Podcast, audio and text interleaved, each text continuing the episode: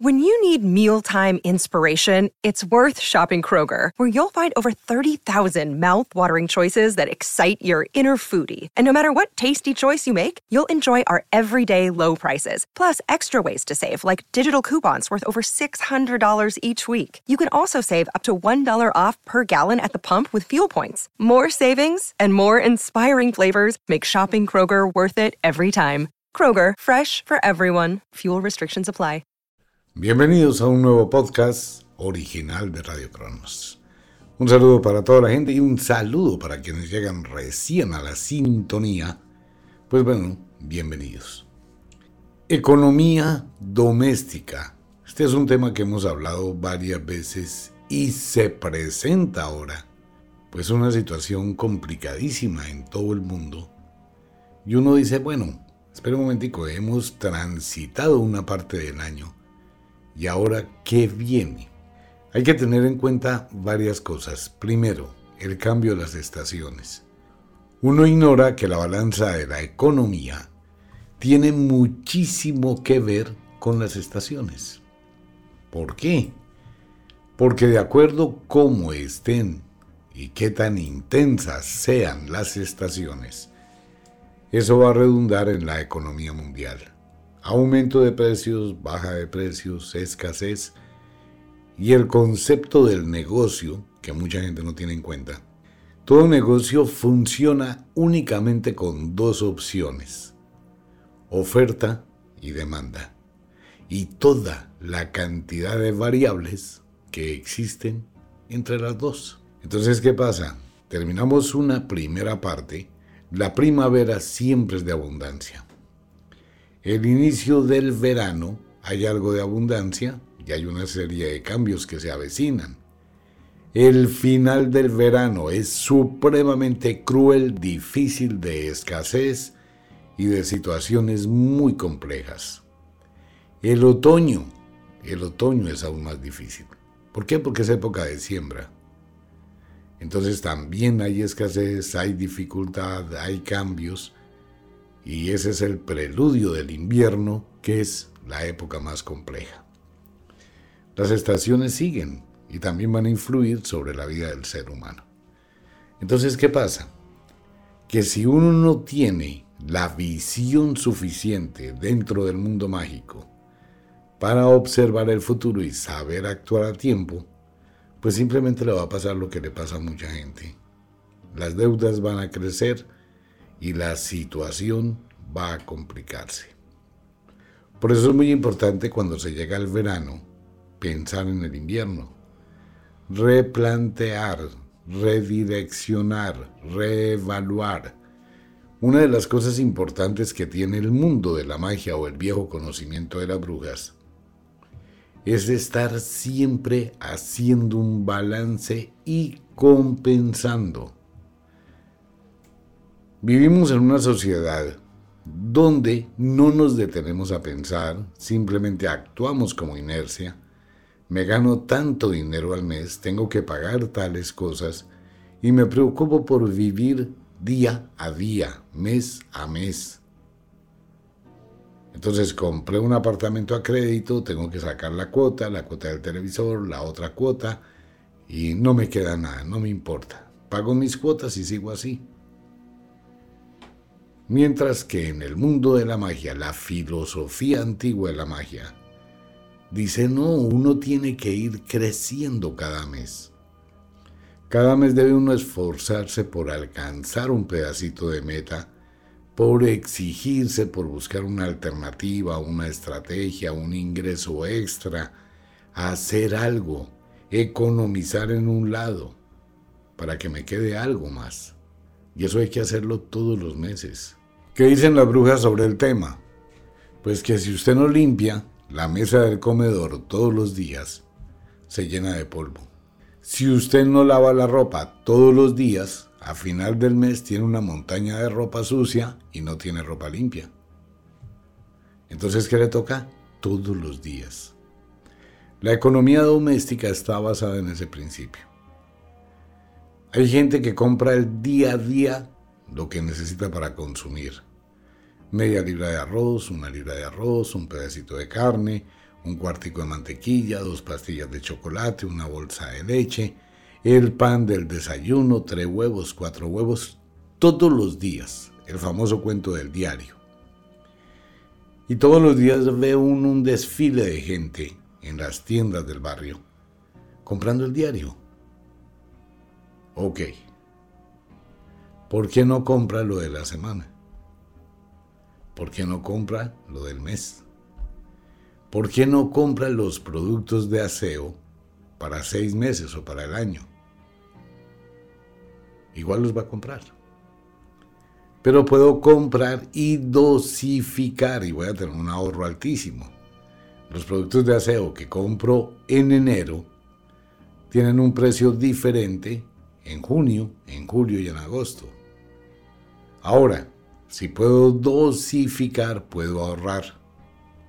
Pero nos acostumbramos únicamente a comprar lo que vamos necesitando porque producimos únicamente para lo que necesitamos. Cuando se llega el verano, el verano es muy difícil de manejar y es preámbulo del otoño, donde viene la siembra. ¿Qué tengo que hacer? Número uno, mirar mi economía. Número dos, mirar la economía del entorno donde yo vivo. ¿Qué está pasando alrededor? cómo está mi barrio, cómo está el país, cómo está la economía del departamento, del pueblo, de la vereda donde yo esté. ¿Cómo hago para saber cómo está esa economía? Pues dependiendo de los precios que hayan en la tienda del barrio, en el restaurante del barrio, en el ambiente local. Eso me da pautas, cómo está funcionando esa economía.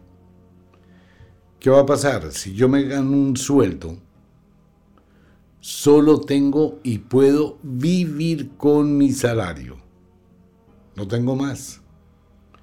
Entonces, si estoy ganándome un millón quinientos mil pesos mensuales, debo ser consciente que solo puedo disponer al menos de un millón doscientos mil pesos, no más. ¿Por qué? Porque necesito dejar 300 mil pesos mensuales como un colchoncito económico para prever cualquier evento inesperado. Siempre todo el mundo debe tener un colchón económico. Pero cuando uno no lo tiene y se gasta todo lo que se gana o se gasta más de lo que se gana, está hipotecando el mes siguiente.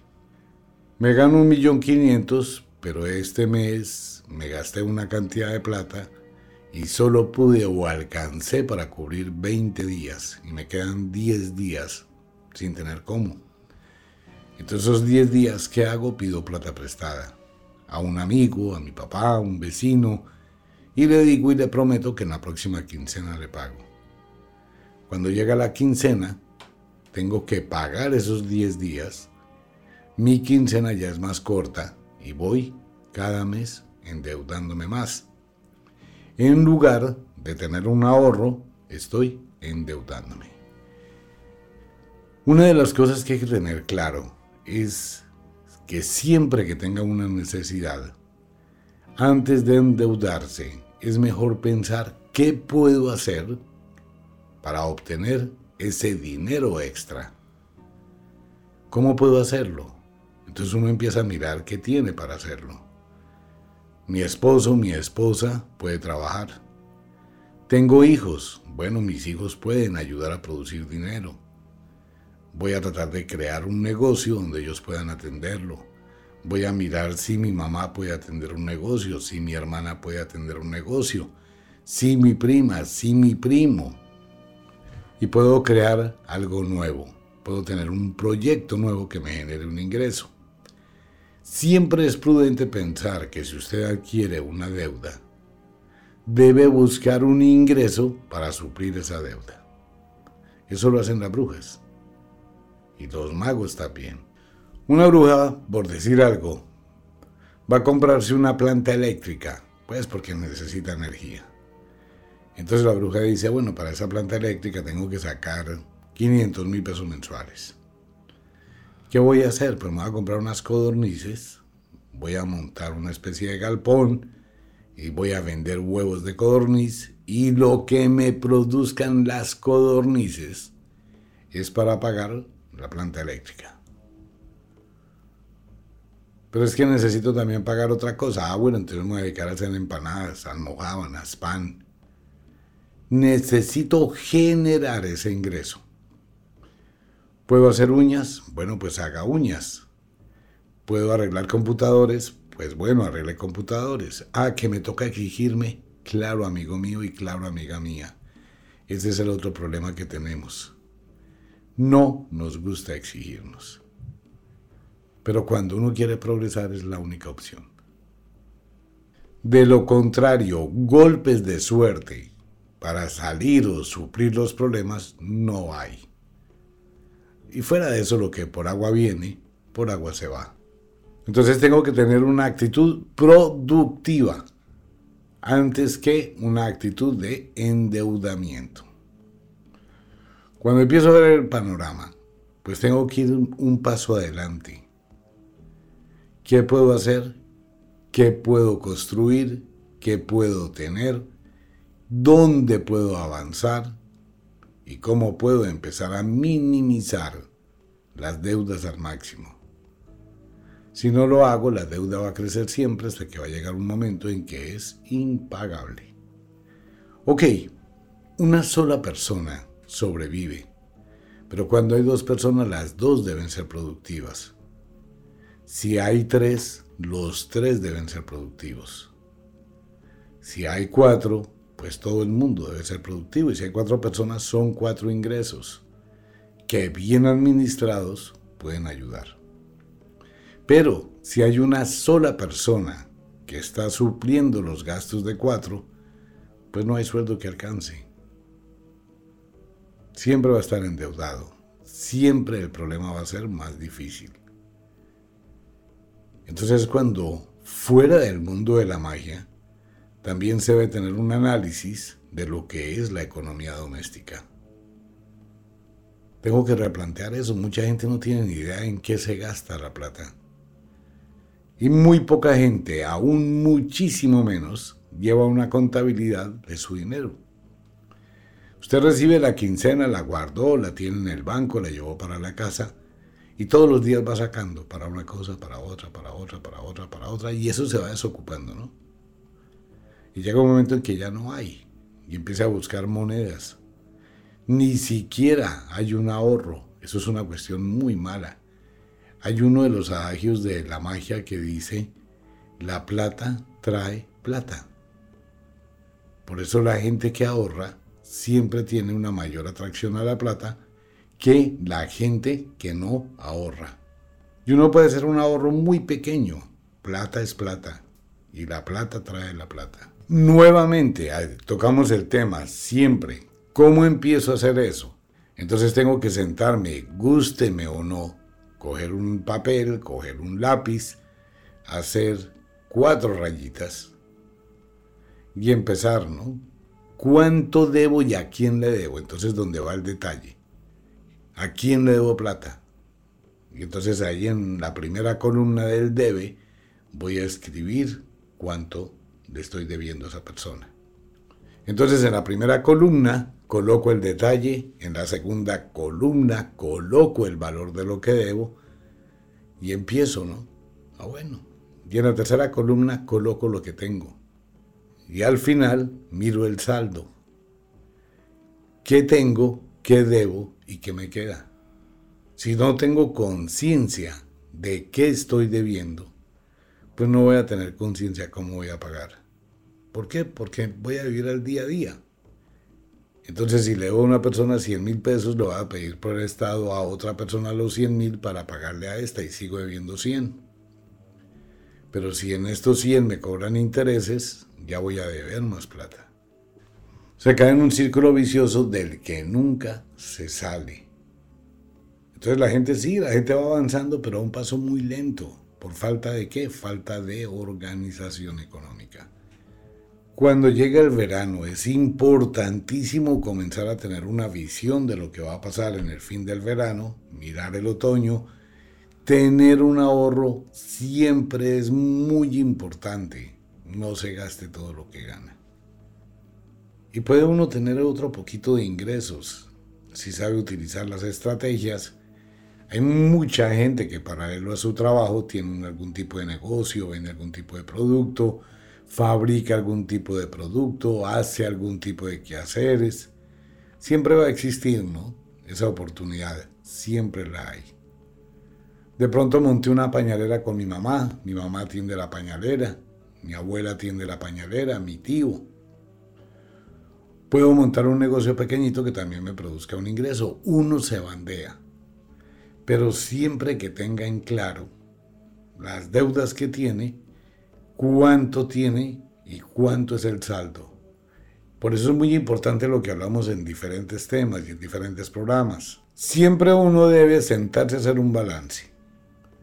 El balance primario es cómo estoy hoy en mi vida. ¿Cómo estoy? ¿Qué tengo? ¿Qué he logrado alcanzar? ¿Qué he logrado construir? ¿Qué cosas he logrado obtener sin deuda? Si estoy casado o casada, pues tengo que mirar qué ha pasado desde que estoy viviendo con mi pareja. Nos fuimos a vivir hace tiempo. ¿Cuánto tiempo? ¿Un año, dos años, cinco años, diez años? Entonces debo ser muy consciente cuál ha sido ese progreso que he tenido con mi pareja a lo largo del tiempo. Ya tenemos un apartamento, ya compramos un carro, tenemos dos carros trabajando en Uber, tenemos un local, tenemos un negocio. ¿Qué es lo que hemos progresado? Porque es que recuerde que una relación pareja son 50-50. ¿Cómo es posible que una relación pareja de más de cinco años nunca hayan hecho nada? Nunca han avanzado en nada. Pues ¿qué pasó ahí? Que no hay progreso. Entonces yo tengo que pensar que si en cinco años, 10 años, 15 años no hemos hecho nada, muchísimo menos lo vamos a hacer ahora de aquí en adelante.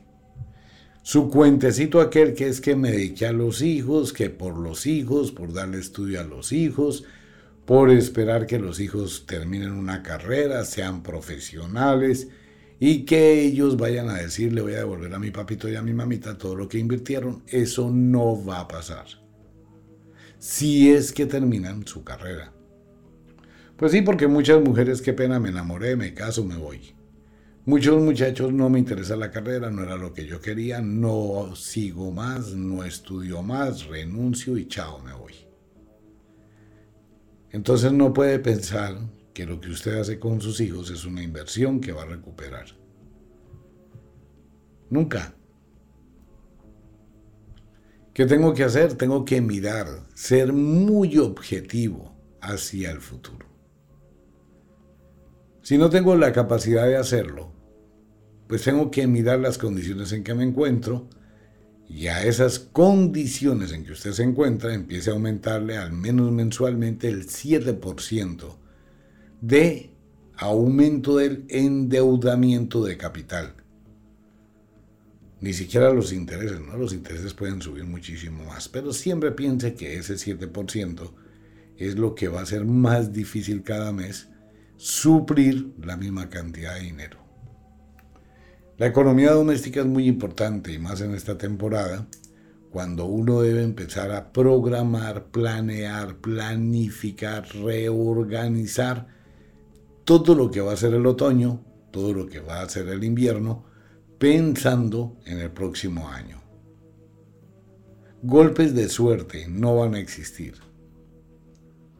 No es que voy a jugarme el chance, voy a jugarme la lotería, me voy a ir a jugar a un casino para conseguir lo del diario, para pagar las deudas. Eso no funciona. La casa nunca pierde. Y cuidado con la ludopatía. Eso es una enfermedad muy compleja, muy difícil que lleva a la ruina. Usted puede ganar, indudablemente, pero cuando usted gana, ¿qué sigue haciendo? Apostando. Entonces la casa le da una parte, usted considera que ganó, pero como ya ganó una vez, quiere seguir ganando y va a seguir apostando. Entonces, eso va absorbiendo lo que usted ganó. Y cuando usted va perdiendo, ¿qué hace? Sigue apostando para recuperar lo que perdió. O sea que dése cuenta, si gana, sigue apostando. Si pierde, sigue apostando. Ese es el problema de la ludopatía. ¿Por qué? Porque usted quiere rescatar o quiere volver a ganar lo que perdió. Entonces ahí se queda. Y nunca se va a dar cuenta que va a perder más de lo que gana. Ahora, ¿el mundo de la magia ayuda? Claro que sí, muchísimo. Una poción de abundancia. Una poción de atracción de la buena suerte. Una poción de trabajo. Todo eso ayuda siempre y cuando usted tenga en su conciencia claridad qué debe, qué tiene y cuál es lo que ha realizado o qué es lo que ha realizado a través de su vida. Si usted no ha construido nada, pues no tiene nada. Ya hemos hablado de ello, ¿no?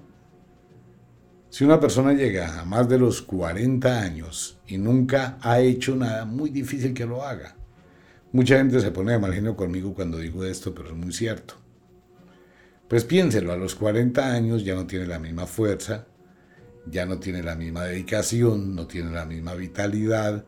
Si en 40 años no hizo nada, no tiene experiencia, difícilmente puede asumir, tener algún tipo de cargo donde gane un dinero estable. Entonces le tocará ser todero o todera, lo que lo pongan a hacer. Si es que consigue trabajo, porque en algunos países ya por la edad empiezan a poner trabas. Por eso es tan importante el estudio, ¿no? Capacitarse cuando uno debe capacitarse.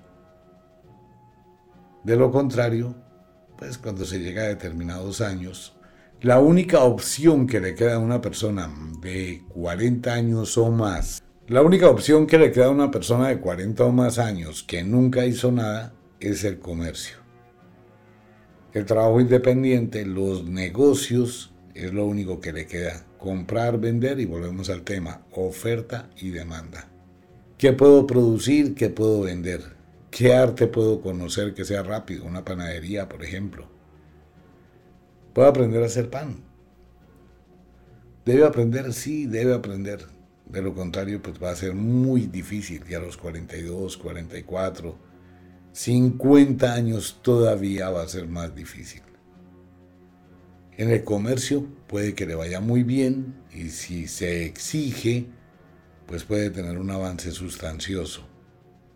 De lo contrario, como empleado, no, eso va a ser totalmente caótico. Y es allí donde la magia ayuda. Las limpiezas, por favor, mire.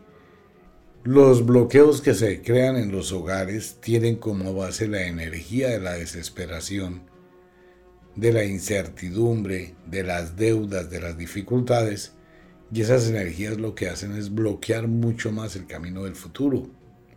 Por eso hablamos, las limpiezas, la limpieza se hace en todas las estaciones. Limpieza de la primavera, limpieza del verano, limpieza del otoño, limpieza del invierno Así como usted limpia la mesa del comedor para que no se llene de polvo, igual hay que limpiar la casa de esas energías.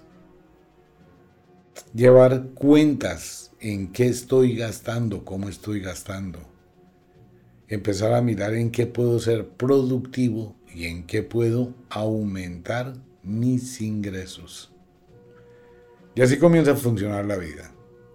Por eso hay que prepararse para el otoño, hay que prepararse para el final del verano que va a ser supremamente intenso.